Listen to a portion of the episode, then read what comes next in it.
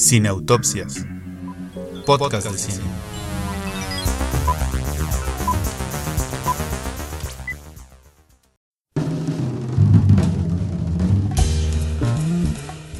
Queridos podescuchas y también todos aquellos que nos están viendo desde YouTube, estamos muy contentos de estar con ustedes aquí en este programa número 15 de Cineautopsias.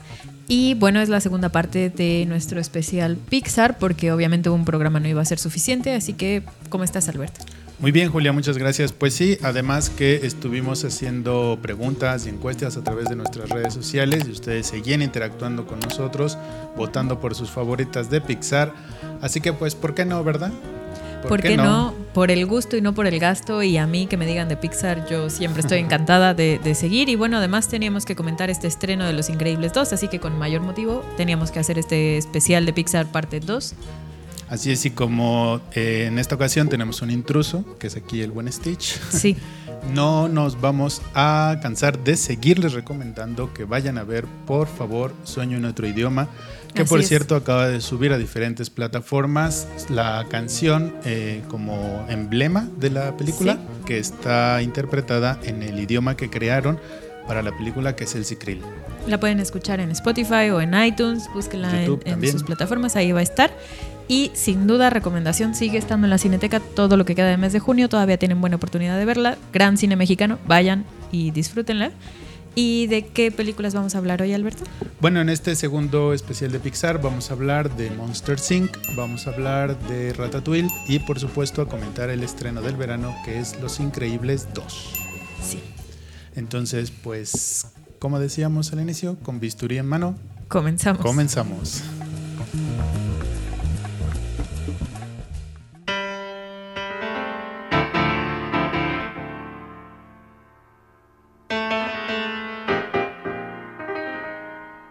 Desde el sofá.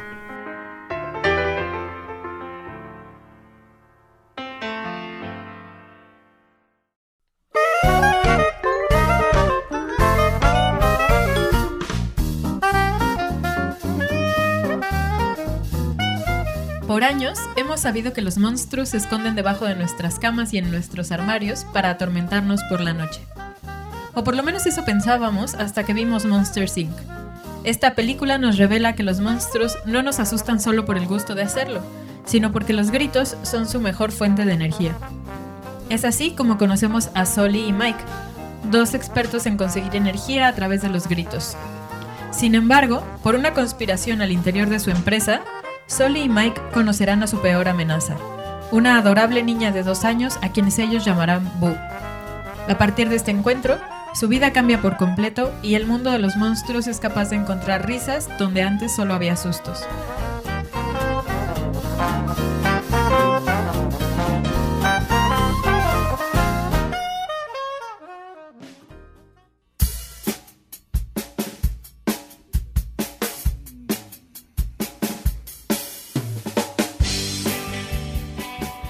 Bueno, vamos a comenzar con nuestra primera película, que es Monster Inc., que es la película del 2001 que propuso Pixar. Y Alberto, vamos a empezar, vamos a empezar mal. Pues Pero es el papel es el papel, o sea, que, créanlo no, Alberto asume que alguien tiene que tomar las balas de no querer a Pixar. Y miren, miren qué valiente es él dándoles la cara frente a México. Cuéntanos, Alberto, ¿por qué no te gusta tanto. Monster Inc.? No, bueno, me parece que es una película... mm, No, pues, pues eso. La verdad es que no le encontré como mucho de dónde tomar para comentar, para analizar, para que me gustara. No me pareció una película con mayor nivel de ni de emoción, ni de profundidad, ni de personajes, no sé. No, simple y sencillamente no me atrapó. Justo lo que habíamos estado comentando de que Pixar es una mm, empresa que trabaja con las emociones y que los personajes que crea pues nos ganan precisamente por eso porque están ligados a nuestras emociones. Aquí ninguno de los dos personajes principales ni ningún otro personaje principal me ganó. No sé no, no me sentí identificado. No me representas Monster Inc. Como diría el internet, ¿quién te lastimó de chiquito, Alberto? O sea, ¿quién? ¿Qué pasó? Pero no, no te preocupes, no tienes que contestar al aire ahora, No, pero bueno. podemos ir empezando como Igual sería más interesante, porque Eso. fíjense. El psicoanálisis de Alberto, como igual nos vamos a desviar, pero Alberto, Exacto, cuéntanos. ¿no? Bueno, pero a ver, ¿por qué se supone que sí nos gusta Monster Inc? A ver, eh, muchas cosas. Primero, cuando salió, creo que visualmente a mí me encantó. Es decir, el tipo de colores que usaban, hasta la combinación que ya me parece icónica de los, de los colores de Soli, ¿no? Por ejemplo. Claro. Eh, el- esa escena que te decía hace rato de las puertas, ¿no? En donde están en una persecución con Randall y, o sea, visualmente creo que fue muy arriesgada y muy exitosa en ese sentido también, ¿no? Digo, estamos hablando del 2001. Yo recuerdo verla y que me volara la mente, o sea, como de decir, seguimos viendo algo que nunca habíamos visto, ¿no? Y en cuanto a los temas novedosos y así, algo que me parece muy, muy rescatable de, de esta película es Ay, es que este va a ser el tema de. Y, y ustedes perdónenme, me moderan, ¿no? Y ya Alberto si no me dice, pero de veras creo que representa como una cara distinta de masculinidad. Me explico en Soli, porque Soli se supone que es el monstruo aterrador, Sí, claro. grande, fuerte, ¿no? Que pues es como el campeón. Y bueno, además esta idea es reforzada en, en la precuela de Monsters University, Sí. ¿no? Que él es el patán, el típico hombre macho de deportes, que nada le importa. Y resulta que su Que vida se ve trastocada que cree que tiene todo ganado y es el, el estereotipo, ¿no? De este como fortachón, Sí, ¿no? sí. Sin emociones. Y en cambio van a este lugar en donde el fortachón sin emociones de pronto no sabe qué hacer cuando tiene que cuidar a una pequeña niña de dos años y sobre todo cuando se da cuenta de que esta niña depende de él, ¿no? O sea, como que hay un momento en donde, porque no, no es un amor a primera vista en donde él decide No. adoptarla como su hija, ¿no? Pero digamos, ve que ella se asusta, ve que ella pues también está cansada, o sea, como que de pronto a Soli comienza a darle ternura y se permite mostrar afecto y cariño y, y a mí eso me parece muy importante porque además hay represalias, ¿no? Por mostrar cariño y afecto frente a la pequeña humana. ¿No? O sea, hasta el mismo Mike Wazowski le reclama, ¿no? Como de llegó ella Sí, y cambió todo exacto. entre nosotros, ¿qué te pasa, no? O sea, ¿por qué, ¿por qué haces esto? Y ese me parece como un personaje que no es tan habitual, ¿no? O por lo menos en los relatos así, como del el, el fortachón que se permite mostrarse vulnerable con la niña pequeña, en un espacio en donde además todos se lo van a recriminar, como de, pues, ¿de qué hablas, no? Y ella, ¿por qué? O sacrifícala, o regrésala, ¿no? O dásela a Randall, no sé, ¿a quién le importa? No, a nadie más pareciera importarle, lo cual también, o sea, como dentro de toda la película, Mike acaba ayudando a Boo por, por Soli, ¿no? Pero Sí, no, claro. no, digamos, la quiere, sí, ¿no? Pero Sí, pero quiere No sé. más a su compañero. pero quiere más a su compañero y, y quien realmente dice, no, pues es una pequeña y necesita ayuda y está asustada y está lejos de su casa y nosotros la sacamos de su casa, ¿no? O sea, es, esa preocupación por alguien indefenso también, o sea, es como algo muy lindo, como emocionalmente se me parece el núcleo de la película. Ay, perdónenme. Sí, yo no te voy a decir que no, por supuesto, porque no soy quien para combatir las películas de Pixar. Pero no sé, yo veo, no vi como una razón por la cual yo me tuviera que entusiasmar por la relación entre los tres personajes principales, ¿no? Sí, Porque esta, mm, este desenvolvimiento de la premisa de que ellos necesitan los gritos de los niños y luego se van dando cuenta que no, que bueno, Sí. pues las risas son más chidas, ¿no? Que dan más energía.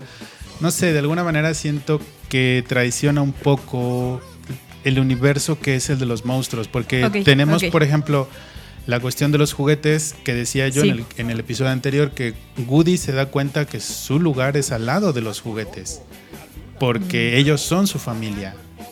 Y Andy tiene, tiene su familia, sus amigos, pero la familia de Woody son los juguetes por mucho que quiera Andy.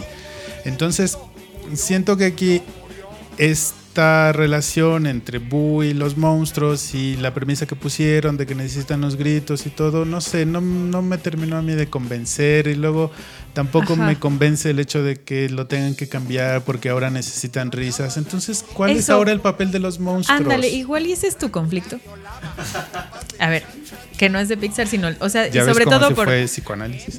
Eh, no, y, y porque hemos platicado también, por ejemplo, de Guillermo del Toro, ¿no? Que es este especialista de los monstruos. Y además que ya es una categoría muy cargada, ¿no? Como de cómo aparecen los monstruos en el cine. Sí. A mí hay algo que me gusta mucho de Monsters y sobre todo como la, la perspectiva que tienen, ¿no? Sobre estos personajes.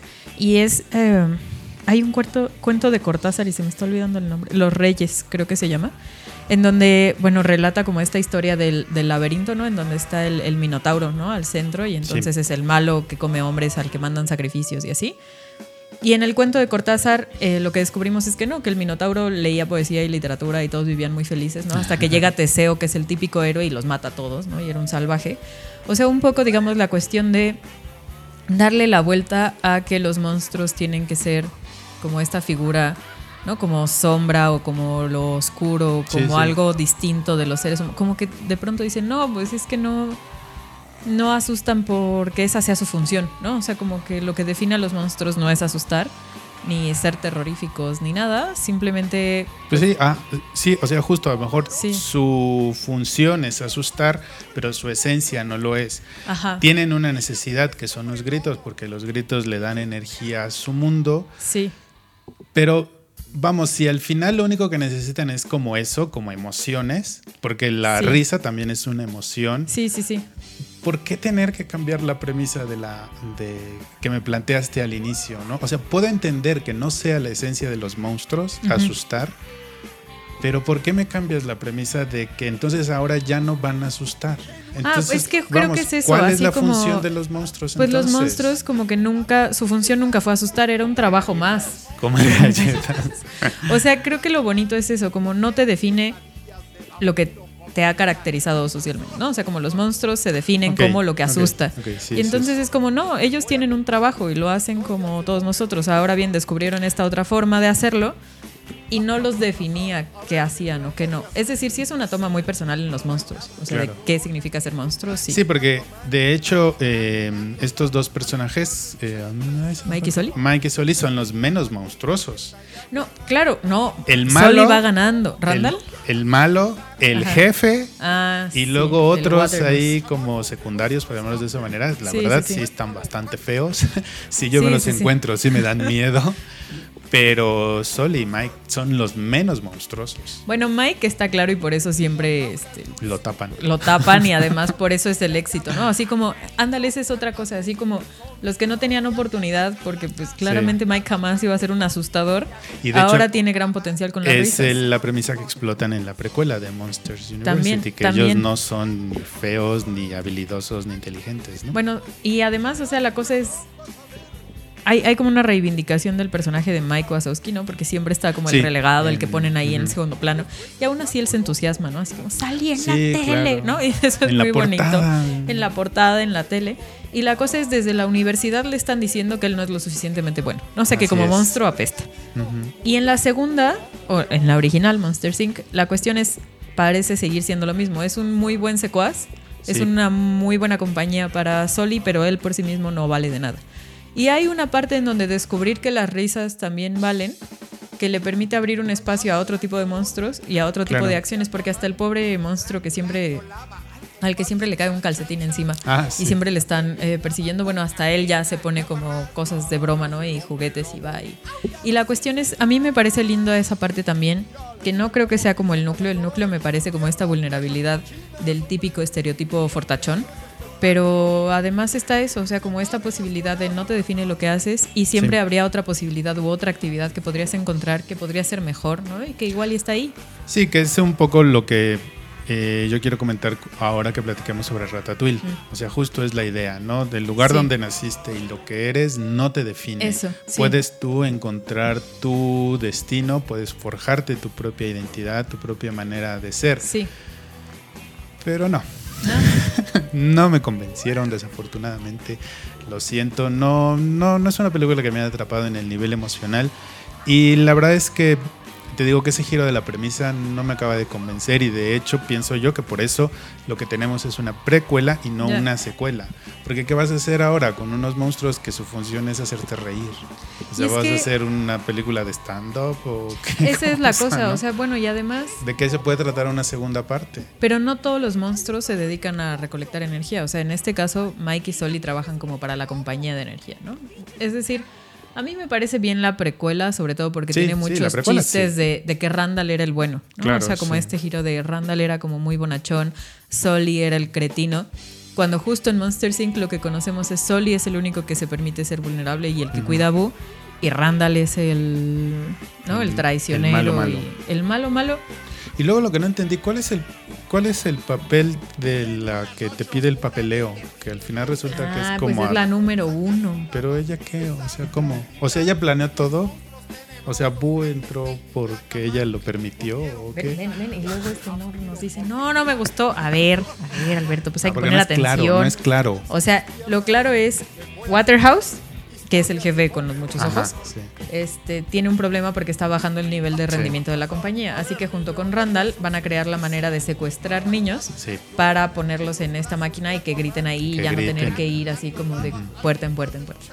Y la cosa es, eh, la que es la número uno, Sí. eh, no está enterada de esta situación hasta que gracias a Mike y Solly lo revelan todo. De hecho, Mike graba ¿no? a Waterhouse admitiendo que todo era un plan y que no sé qué hacia el final. Y entonces ya con eso demuestran quién estuvo detrás de toda la conspiración. Llega la número uno a decir, a ver, se calman. Y entonces quita esos dos, los pone en su lugar. Y entonces es la que permite la renovación de la empresa a partir del descubrimiento de las risas. O sea, pero la número uno siempre fue la número uno. Sí, siempre lo fue. Lo que pasa es que no se nos había revelado y aparecía como esta secretaria burocrática de, pues hiciste tu papeleo O sea, por eso, no?". pero estaba encubierta en ese papel o todos Estaba sabían. como encubierta. No Ah. sabían que ella era la número uno, pero cuando llega el, el, o sea, cuando el momento de revelar se va a caer el teatro, la compañía se va al diablo porque estos dos y el jefe hizo esto. Bueno, ahí ya llega y ella dice, bueno, a ver, yo pongo orden y ya, ¿no? Pero sí, Bueno, pues. Que hay que entenderlo. O ah, sea, sí, primero, no, pues sí, primero, no, ¿qué bueno. No, pero creo que tiene como el corazón de Pixar. O sea, No, sí lo tiene. Sí, sí lo tiene, por supuesto. como esta vinculación emocional que es bien, o sea, si bien es cierto que no es tan fuerte porque tampoco es de pérdida, de duelo, de algo así, ¿no? Trágico, creo que es como una primera muestra de eso, de romper estereotipos, ¿no? Los monstruos no son lo que hemos creído que eran y como una exploración de vulnerabilidad a partir de un personaje de una niña de dos años que al parecer le da más miedo a los monstruos de lo que los monstruos a ella, ¿no? Entonces eso es un giro bonito que a mí me gusta. Bueno, y tan tiene el corazón de Pixar y tan le salió bien, ¿verdad? Pese a lo que yo diga, que, que luego se van a animar a ver si una rata puede causarnos amor Eso. y no desagrado. Entonces, vamos con Ratatouille.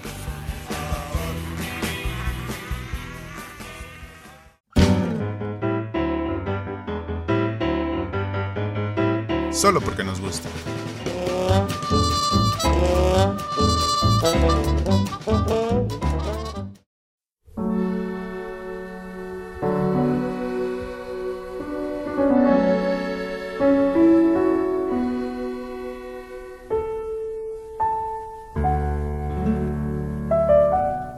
El internacionalmente reconocido chef Cousteau es famoso por sostener que cualquiera puede cocinar.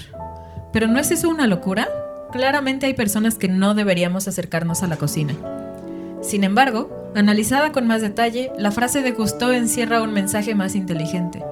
No es que todos nosotros sepamos cocinar. Más bien, un gran chef puede surgir de cualquier lugar del mundo, sin importar sus humildes orígenes, su nivel de estudios e incluso su especie.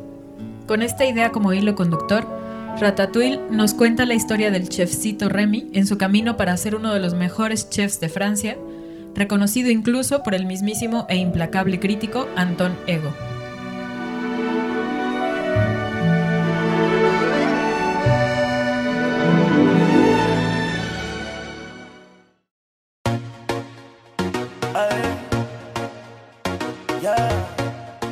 Bueno, Ratatouille seguro es mi segunda, favor- mi segunda película favorita de Pixar, después de Intensamente. Ya lo estuve pensando toda la mañana en lo que tratamos de conectar nuestro equipo. Miren nada más lo que uno viene a aprender. Sí, ¿a ti qué tanto te gusta Ratatouille? Me gusta mucho y debo decir que más bien entre más veces la veo también me va gustando más. Efectivamente. Sí, porque al inicio me gustó mucho, ¿no? Pero tampoco salí así como de que acabo de ver. Pero lo voy pensando y la veo, ¿no? Como después varias veces y me va gustando cada vez más, voy encontrando cada vez más cosas. Y es que Me como, como decía al, al salir del bloque, del bloque anterior, o sea, la premisa es que una rata va a cocinar. Pues eso, o eso es una tomada de pelo o es una genialidad, ¿no? Porque es, eh, así como tú decías, que, bueno, arriesgamos un poco pensando que los monstruos no necesariamente pueden, su única función ser espantar. Ujú, Y que el fortachón, soli típico eh, cliché puede preocuparse por una niña de Exacto. dos años. Aquí ¿será posible que una rata pueda cocinar y que además sea declarada la mejor chef de todo París? Es. Entonces es una apuesta bastante arriesgada, pero yo creo que le sale muy bien. A mí me gusta mucho. Ayer que la volví a ver, creo que me conmoví un poquito más de lo que Sí. me conmoví la primera vez que la vi. No, y, y tiene muchísimas joyas, o sea, hay muchas cosas que quiero decir de Ratatouille, pero tal vez una de ellas es, como es una rata, hubo una decisión importante que fue, no va a hablar con los humanos, ¿no? Ah, o sea, Remy genial. no va a es hablar con Linguini, porque ahí había una decisión que tomar, ¿no? Y creo que tomaron la correcta. Hay mucho humor como físico, corporal, Sí, como sí, sí. Buster Keaton Chaplin en Exacto, época Linguini es como Buster Keaton. Sí, o sea, hay una escena en donde está dormido, ¿no? Y Remy lo Ujú. tiene como que despertar y no lo logra. Y entonces tenemos estos movimientos extraños.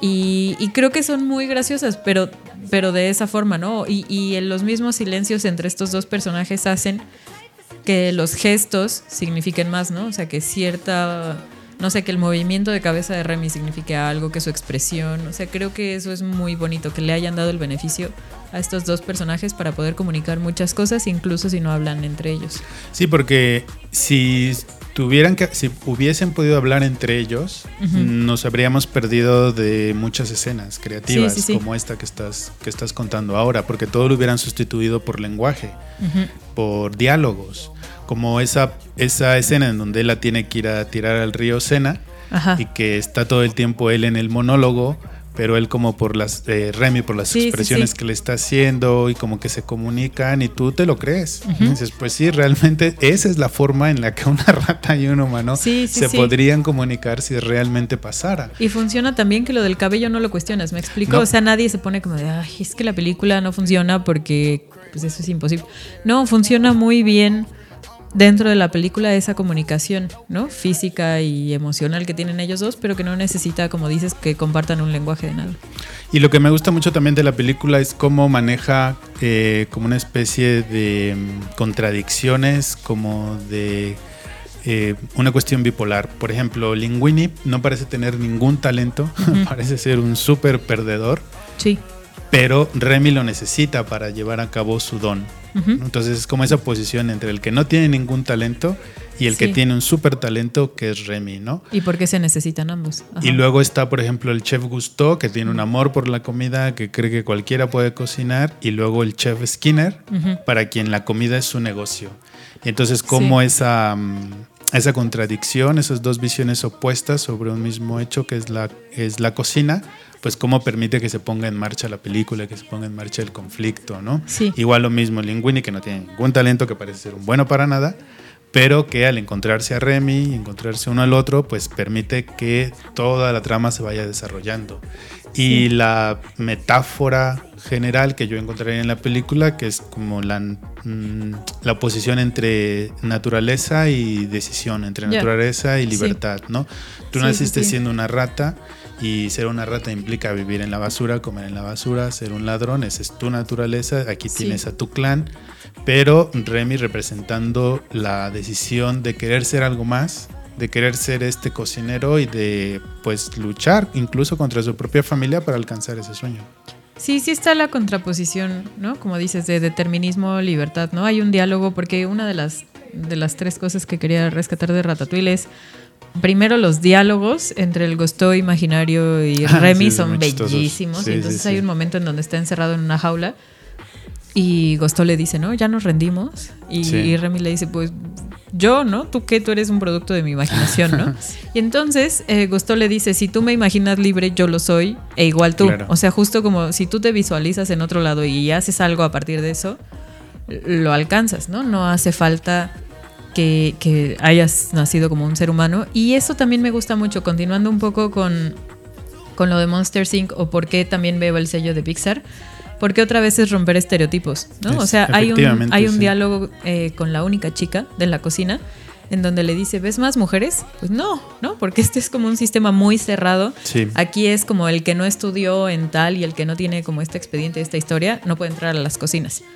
Y entonces efectivamente al, al poner a Remy en el centro, es decir, hay que romper estereotipos, esa frase de cualquiera podría cocinar, es justo eso, ¿no? No encerrarnos, en este caso en la cocina, con quienes sí estarían calificados, ya sea por su nivel de estudio socioeconómico, por su especie, por lo que sea. Y eso me gusta mucho y siento que por eso le habla mucho a los adultos. O sea, no sí, sé. también.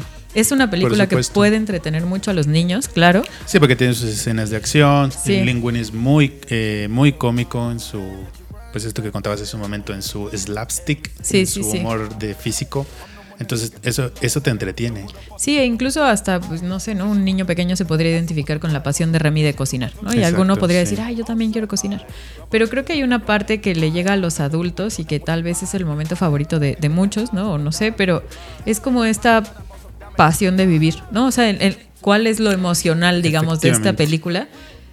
No te enseña a despedirte, no te enseña duelos, tampoco está siendo vulnerable. O sea, aquí no hay nada de, de lo que Pixar normalmente nos tiene acostumbrados, pero lo que sí hay es como, pues sí, como esa oda o ese festejo a la primera vez que comieron una fresa con queso y se dieron cuenta que la combinación y que comer y vivir y, y hacer lo que te gusta, ¿no? Porque finalmente eso era lo que decías, como imagínate la posibilidad de poder hacer lo que más te llena el corazón y a dedicarte a eso y qué feliz.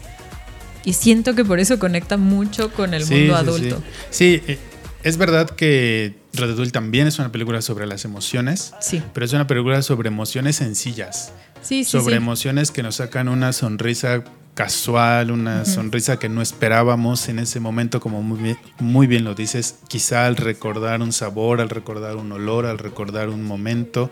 Es una película sobre ese tipo de emociones, sobre lo que hemos querido llegar a ser en nuestra vida, o las pequeñas cosas, sí. los pequeños triunfos que hemos querido llegar a tener y el momento en el que los conseguimos es sobre esa pequeña satisfacción. Y es bien padre, porque justo es eso, es una pequeña satisfacción como la ratita. Sí, sí, sí. Es algo muy pequeño, pero que te, que te puede cambiar el día, que te puede cambiar incluso tu manera de ser si llegas a obtenerlo. Sí, sí, sí. Y, solo, y se trata solo un poco de eso, ¿no? Como de darte esa libertad de, de disfrutar. de disfrutarlo, efectivamente. Es que sí siento que ese es como el, el gran mensaje de Ratatouille, como de y si lo disfrutas, ¿no? Y si haces eso que lo disfrutas, o sea, te vas a arriesgar igual y no te contratan porque es una rata, o sea, como el- en realidad el mensaje está ahí, como de igual y a alguien seguro le vas a parecer que no, que claramente no eres el candidato. Exacto. Pero hay, hay como estos detalles en donde solo es disfrutar, ¿no? O sea, a mí sí se me hace una película como de disfruta, Sí, como sí, sí, todas las posibilidades que tienes a tu alcance y, y, y valóralo. Y justo esto que decías de la memoria y, y que es el que creo que puede ser el momento favorito de muchos.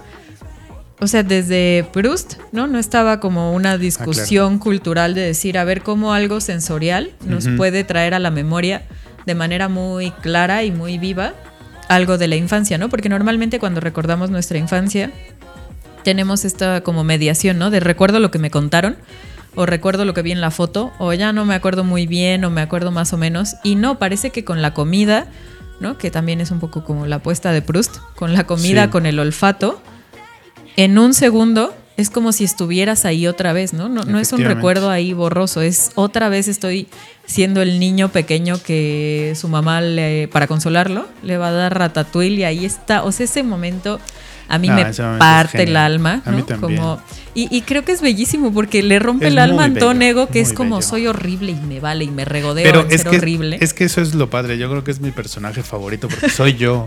Antonio Eso. soy yo. Es ese cuando le dice Linguini, ay, usted está demasiado flaco como para gustarle la Sí. comida. Y él le contesta, es que yo solo como lo que amo. Ajá. O sea, yo no como cualquier tontería en el mundo. Sí, sí, sí. O sea, es que yo soy así, ¿saben? yo odio muchas cosas porque no, porque en lo profundo de mi ser amo muchas cosas, las Eso, amo, ¿no? Y, me molesta que estén feas las películas, ¿no? Me saca de mis casillas cuando una película no me gusta. Es, eh, entonces yo me siento identificado con ese personaje porque además a mí me pasó. Yo, ah, hay un día en mi infancia en que yo vívidamente recuerdo un cóctel de frutas que me hizo mi mamá. No, era un cóctel de frutas, éramos muy sanos en mi época. Muy bien, muy bien. Y es esa emoción que él sentía, que bueno, Sí, el sí. personaje sintió, yo la sentí en ese momento, yo la sentí en ese momento y cuando vi la película me trajo a la memoria ese momento, ¿no? De ese cóctel de frutas que me había preparado mi mamá y que yo regresando de la escuela me lo comí y fui muy feliz.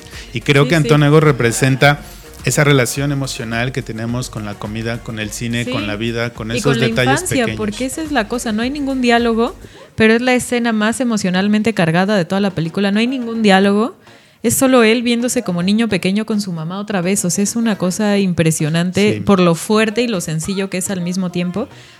Y, y justo, a ver si a mí me encanta cómo acaba diciendo, los críticos tenemos un, un trabajo fácil porque arriesgamos poco, ¿no? O sea, son los que están ahí de artistas creando algo, los que están arriesgando todo y nosotros estamos desde el lugar seguro y nos va bien con buenas y malas críticas, pero a veces hay que apoyar lo nuevo, ¿no? Y, y que creo que ahí por eso Ratatouille vuelve a funcionar tanto, porque es Pixar permitiéndose hacer algo Arriesgado. nuevo, ¿no? Porque a ver, la verdad es que sí. alguien podría leer Ratatouille desde el típico mensaje gringo, ¿no? Como del lugar de las oportunidades, Sí, aquí claro. cualquiera. Y ahí sería, creo yo, como trivializarlo, ¿no? O no, o Sí. no ver la riqueza de lo que de lo que Ratatouille tiene que desear. O sea, es algo más que la historia típica americana que ya sabemos. Y, y que tiene una vez más como esta honestidad emocional, ¿no? Como de invitarte a decir, pues disfrútalo, o sea, o te acuerdas de eso y, y como dices, es un detalle pequeño, es un cóctel de frutas, es un ratatouille Sí, que además Y en teoría es un platillo muy de fácil pobres. de hacer. y además como para, ¿no? O sea, que hasta le dicen, ¿cómo le vas a dar a Antonego Ujú. como ratatouille? Y pues sí, porque son las cosas sencillas las que pueden tener más peso para nosotros.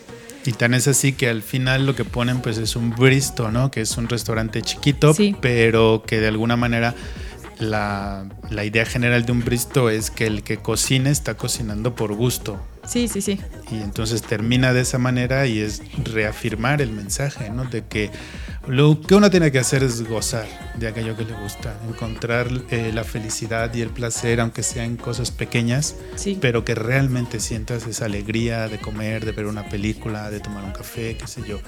Y creo que por eso eh, Ratatouille es mi segunda película favorita de Pixar. Y luego voy a decir algo de la familia, pero ya lo voy a decir cuando comentemos Los Increíbles 2 para seguirme quejando de Los Increíbles.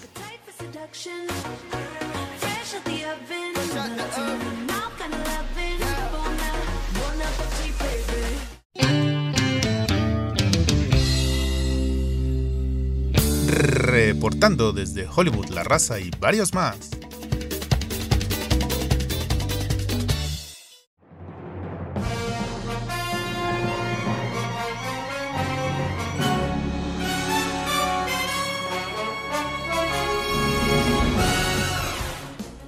Catorce años después de la primera parte, Pixar nos trae de vuelta a la familia más increíble de superhéroes: Robert, Helen, Violet, Dash y el bebé Jack Jack, los increíbles.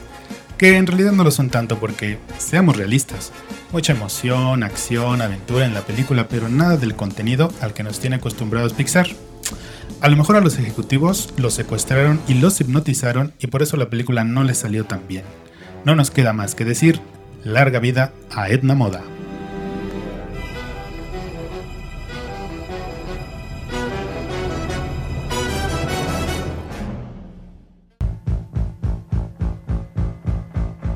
Bueno, ustedes no lo vieron en su momento, pero cuando Julia comentó Ready Player One estaba muy enojada. Ahora van a tener la oportunidad de verla comentando Los Increíbles 2. No sé si con el mismo nivel de enojo, pero ahora lo vamos a averiguar. Todo tuyo, el micrófono, Julia, por favor. ¿Por qué no nos gustó Los Increíbles 2? Quiero comenzar este momento con una cita de un hombre honorable, sabio, ¿no? Y la, la cita ¿Yo? es... No, no, no es Alberto, por supuesto. bueno, Hay que modo. tener un gran valor para enfrentarse a nuestros enemigos, pero se necesita aún más valor para enfrentarse a nuestros amigos. Ah, eso es de Harry Dumbledore, Potter. exacto, de- no de Ah, Dumbledore, ¿eh? sí. Vean ahí. Y Sí Dumbledore atención, nos está Paula, diciendo algo muy atención. importante. A veces hay que enfrentarnos a nuestros amigos y aunque me duela en el corazón Pixar, que me duele, ahí les va. O sea, como es que yo no sé, a ver, que sí es una película entretenida, sí, Sí. es una película de verano que está bien para los verano, niños. claro. También que uno se ríe con los chistes de Jack Jack, Bueno, por supuesto. Yo no sé si, si te tocó a ti en el cine, pero yo tuve la sensación, por momentos la gente se estaba riendo por compromiso. No, como aquí sí se decir, reían. aquí me tengo que reír, y todos nos reíamos, no sé, me dio esa sensación. No, a mí sí me tocó una sala bastante llena Sí, en donde se también. reían espontáneamente y yo, pues sí, o sea, y te digo, la verdad es que yo me acabé riendo porque sí hay momentos de risa. Los momentos de Jack Jack se llevan un poco la película, pero bueno, para eso tenemos el corto del 2005, ¿no? De Sí. los destrozos de Jack Jack, ya no me acuerdo cómo se llama. Además, deja, comento rápido otra cosa que me llamó la atención. Ah, no sé si yo no lo sepa y socialmente está permitido que cuando es una película como infantil la gente hable y los niños Ah, es corran y griten. No, O sea, sí está querida gente de socialmente México, permitido, solo igual porque está era socialmente infantil. permitido, pero no, o sea, sí, sí hay una cosa y no vamos a meternos en temas de disciplina, pero No, claro. es que que no le enseñen a sus niños a ver una película, ¿no? Que ir al cine es como ir a comer palomitas, a hablar, a- exacto, ay sí. mamá ya me cansé, voy a, no. Hay una película y se está viendo, ¿no? O sea, y eso uno lo aprende, ¿no? No naces Sí, con el don de aprender a ver cine, pues te callas, te sientas. Pero no, la, Y no, la no. función parecía como una romería. Pero en fin, eso es otro tema. Sí, aquí. Entonces, bueno, yo voy a empezar diciendo eh, en general de Los Increíbles, la El cuestión. micrófono era de Julia. Pero es que le voy a dar espacio para Eso. respirar. El- yo voy a insistir en el tema de la familia y me voy a regresar a Ratatouille. Hay una escena en Ratatouille que a mí me gusta mucho, porque también me sentí identificado, donde su papá le dice, mira, yo no sé qué es esto de ser cocinero y no sé de dónde lo sacaste, pero te vamos a ayudar porque somos familia. Sí, sí, sí. Eso es mi principal queja con Los Increíbles. Sí. Esta familia, ¿por qué está unida? ¿En qué se está ayudando? Cada quien anda por su lado, cada quien tiene sus problemas. sí no, Entonces no me gusta que todo el tiempo es, eh, tanto en la primera como en la segunda, es este enganche del, de- en la primera del papá y en la segunda de la mamá, de que tú eres la superhéroe, el superhéroe, y ven a ayudarnos a salvar al mundo y deja todo atrás, incluso a tu familia. ¿Por qué? No, ¿Por sea, qué? Si nos enseñaron que la familia se ayuda. No, e incluso si no, porque mira, si hay algo que mi corazón valora así tremendamente, son las películas sobre familias disfuncionales. O sea, no Claro. sé por qué, pero me llegan al corazón de sí, pues todos somos un error aquí tratando de lidiar. O sea, me encantan las películas de familias disfuncionales. Se supone que Los Increíbles no es una película de familia disfuncional. Es más, se escudan bajo la cosa de es una película sobre la familia. ¿no? Sí, o sea, porque yo exacto. leí muchas críticas de, bueno, está a la altura, sí o no. Al final es la propuesta de Pixar sobre lo que tendría que ser una película familiar o sobre la familia. Y a ver por dónde empezamos. o sea, y aquí va la pregunta, Pixar.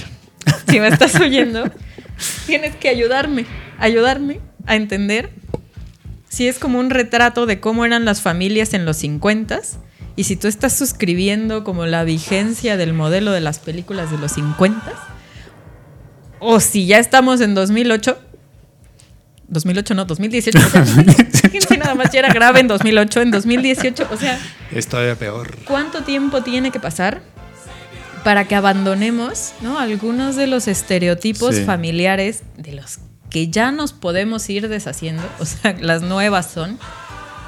Ya, o sea, la familia ha cambiado tanto que para qué vuelves a ese retrato hasta, o sea, no, no le digo a Pixar, pero sí es verdad que justo ese modelo nuclear familiar que Sí. ellos utilizan es empleado por otras facciones como la defensa de la familia nuclear frente a otras alternativas que eso ya está mal. Y no digo que Pixar lo haga, pero vamos a analizar cuál es el problema, creo yo, con esta familia que como dices, además de que cada quien esté en su, en su vida, Sí, cada quien está y en su- se podría, si fuera sobre una cosa disfuncional, la cosa aquí es, yo no sé si no me gustó por las expectativas que tenía, porque yo de Pixar espero lo mejor, de lo mejor, Claro. ¿no? O sea, espero toda la apuesta de Pixar lo va a lograr. Y me dieron un tráiler, Pixar, esa es la segunda cosa, si me están oyendo, ¿no? La segunda cosa es, me das un tráiler en donde parece que lo que vas a hacer es cuestionar los roles de género, ¿no? En una época tan complicada como desde el Me Too y desde la cuestión de hay que ir abriendo más espacio para mujeres, porque esto ya. Entonces yo ya estaba ahí. O sea, yo vi el tráiler y dije, De ya ahí me soy. vi en el equipo Pixar pidiendo más equidad de género, más espacios en el cine. Ya, ya, ya estoy ahí con mi pancarta. Ya les compré el boleto y solo he visto el tráiler. Y ese fue el problema. Les compré el boleto con el tráiler, llego Pues al sí. cine esperando una maravilla de, de, bueno, vamos a cuestionar roles de género. Y, y no estoy diciendo como en una cosa muy polémica, estoy diciendo No, que Elastigirl puede tener un papel que no sea solo como el de ama de casa y mamá, ¿no? Porque el de superheroína queda como sí, Sí. O sea, sí, sí, sí atrapa villanos, pero en realidad ella es mamá y ama de casa, ¿no? Porque apoya, su, es el pilar de la Claro. familia.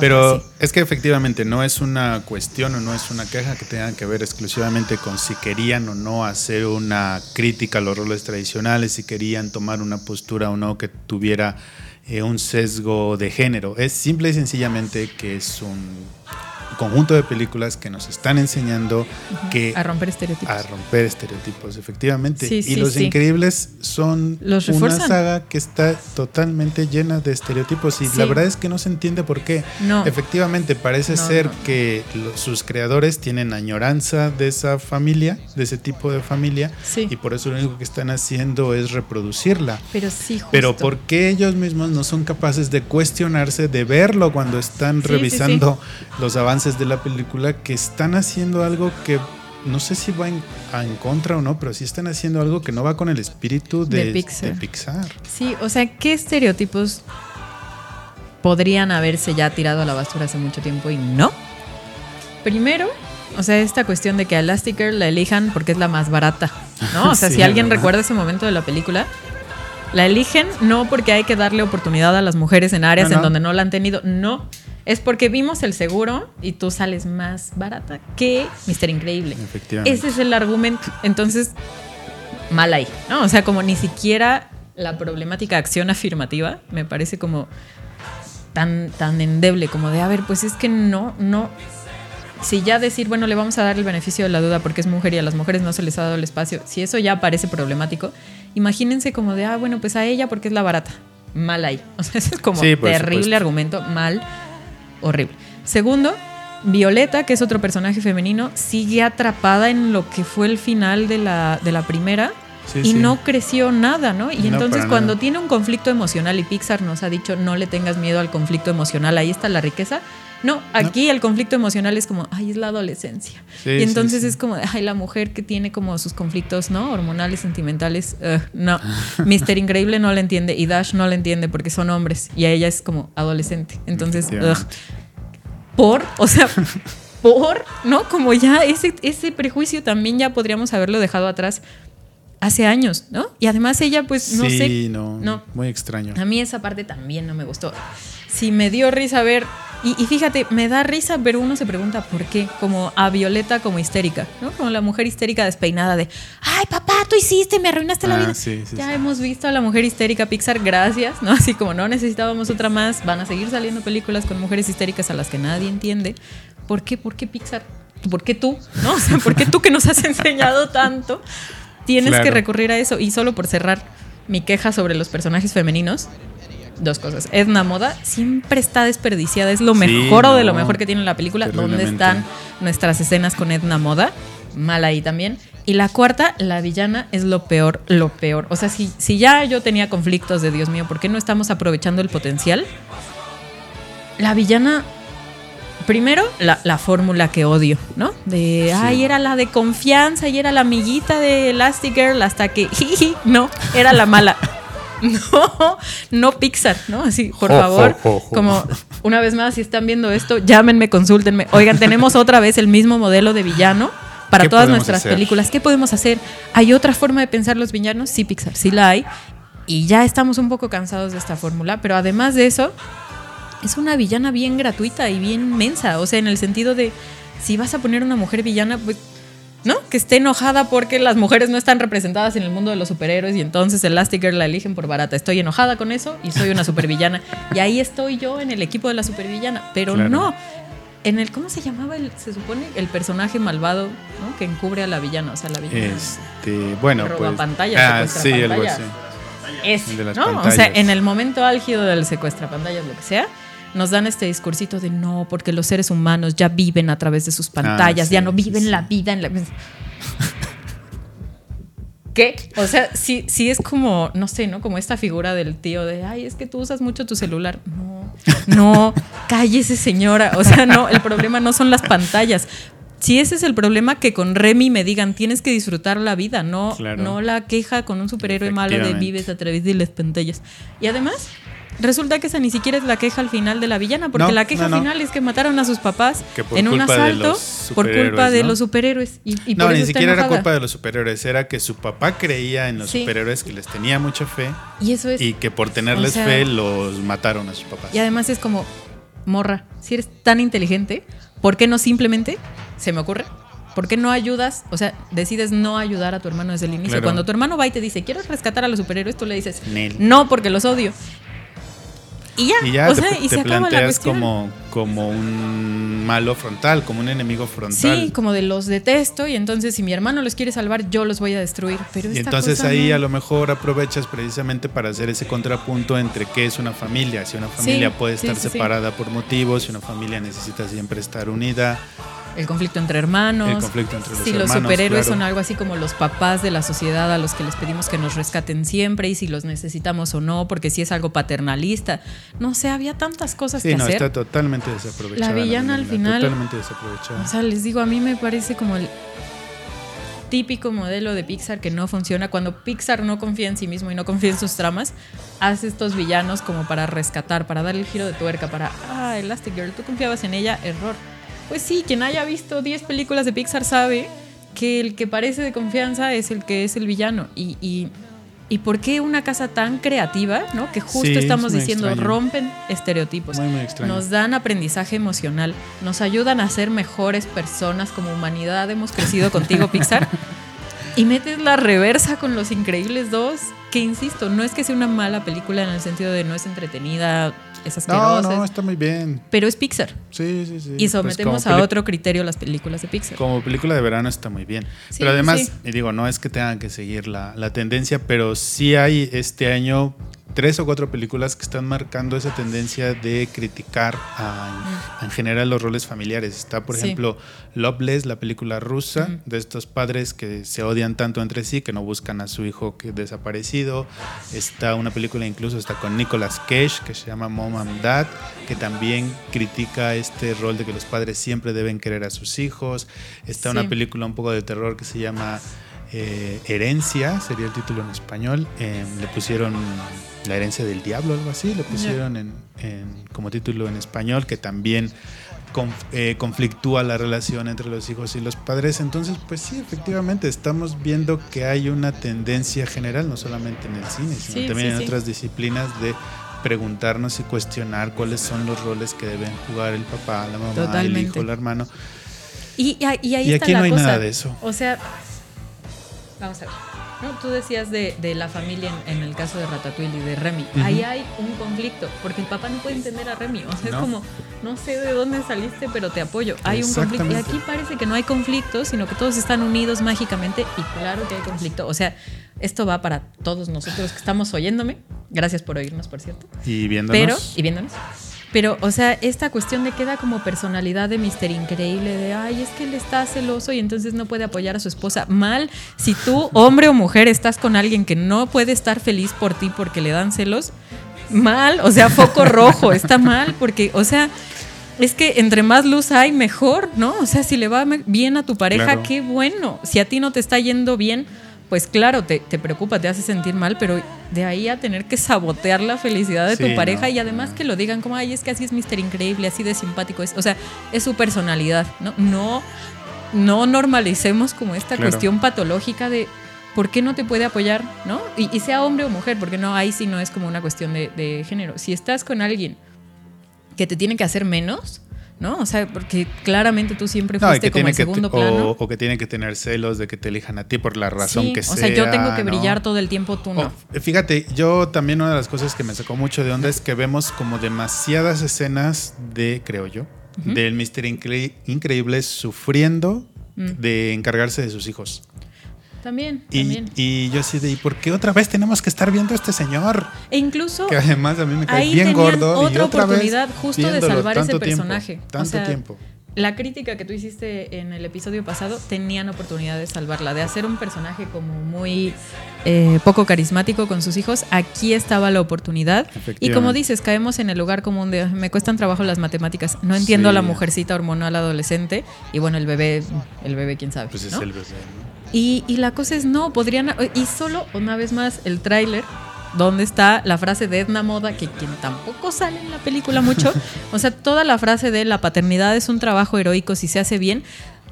Ahí está, ese es el Pixar que yo conozco, amo y llevo en el corazón, porque sí, efectivamente nadie te dice cómo ser padre y tienes hijos y dices, Dios mío, pues ¿qué hacemos? No, no entiendo nada. Eso lo podrían haber explorado y no. No, no todo se resuelve un poquito así como superficialmente en una noche. Mister Increíble abre, el libro de matemáticas, un, dos, tres, se entiende, despierta a Dash temprano, se arreglan. hacer la tarea.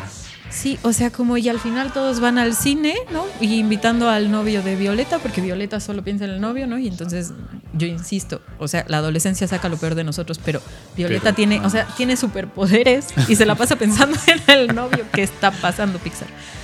No, no. Pues sí. ¿Dónde está la película que nos prometieron en donde nos iban a decir cómo la paternidad es un acto heroico? En donde los pequeños gestos, en donde tu papá se queda haciéndote la maqueta a las 2 de la mañana para que a ti te vaya bien, esos actos heroicos pudieron haber, o sea, ahí estaba, lo desperdiciaron. Mi corazón está triste, perdónenme, ya ya, eso es todo lo que tenía que decir. Y bueno, como se podrán imaginar, la película se trata de que el mundo está en peligro, los increíbles salvan al mundo, pero nada más. No. Y ni eso, no sé, no sé. No sé. De veras. Ya, mejor cerremos esta sección y vamos a despedirnos.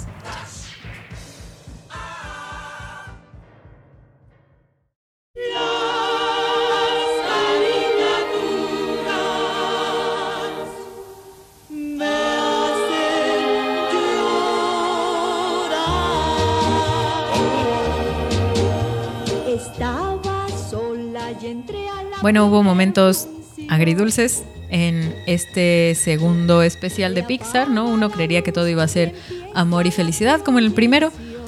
Miel sobre hojuelas, coser y cantar, pero no. Coser y cantar. Pero no. no, efectivamente, ¿no? ¿Y qué más me hubiera gustado que todo fuera como coser y cantar? Y Pixar, o sea, ¿será que yo tengo como un criterio muy alto para las películas de Pixar y obviamente no se puede tener contentos a todos todo el tiempo, pero definitivamente siento que hubo tantas cosas que desaprovecharon y tantas cosas que hicieron mal con Los Increíbles 2 que bueno, incluso si yo defendía a muerte a Monster Inc., Los Increíbles 2 no iba a ver cómo salvar esta situación. Pero gracias por acompañarnos al escuchar nuestras reflexiones sobre Pixar. Sí, estuvimos muy contentos de volver a ver estas películas. Nos hicieron recordar buenos momentos. Y malos. La primera vez que las vimos. Nos hicieron reflexionar sobre malos momentos de esta segunda vez que las vimos. Pero también gracias a ustedes por su participación en redes sociales, por seguirnos eh, por interactuar con nosotros. Recuerden que estamos ahí en Facebook y en Twitter como Cineautopsias. Y recuerden que pueden escucharnos a través de iTunes, iBox o YouTube si nos están viendo ahora. Muchas gracias por seguirnos en cualquiera de estos tres canales. Y le agradecemos mucho también a nuestro señor postproductor, Lázaro Moreno. Gracias, Lázaro. Que está bien al tiro en este en este nuevo proceso. El que nos grita, el que nos da señas, que no entendemos y así. pero, pero él es un profesional, ¿no? Lo que pasa es que nosotros no lo somos, esa es la cosa. pero le agradecemos que aún desde su profesionalismo se comunique con nosotros como Remy y Linguini con señas. Así es. Nada. Ustedes nos ven a nosotros dos aquí en, la cámara, pero somos más atrás. También un agradecimiento a Lucero y a Paula que de alguna u otra manera nos apoyan en cada capítulo. Siempre, sí. Y también muchas gracias a ustedes por escucharnos y por vernos. Y bueno, pues eh, cualquier sugerencia que tengan para nuestro siguiente episodio, estamos abiertos. Todavía no se nos ha ocurrido de qué va. Pero va a ser un gran programa, ustedes nada más espérenlo, que ahí va a estar. Bueno, pues eh, muchas gracias por habernos escuchado. Mi nombre es Alberto Ruiz. Y mi nombre es Julia Muñoz. Y nos escuchamos y nos vemos en la siguiente autopsia. Hasta, Hasta pronto.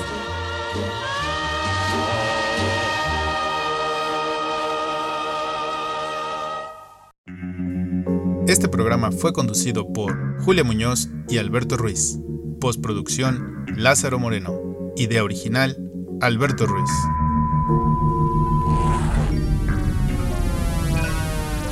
Cineautopsias. Podcast de cine.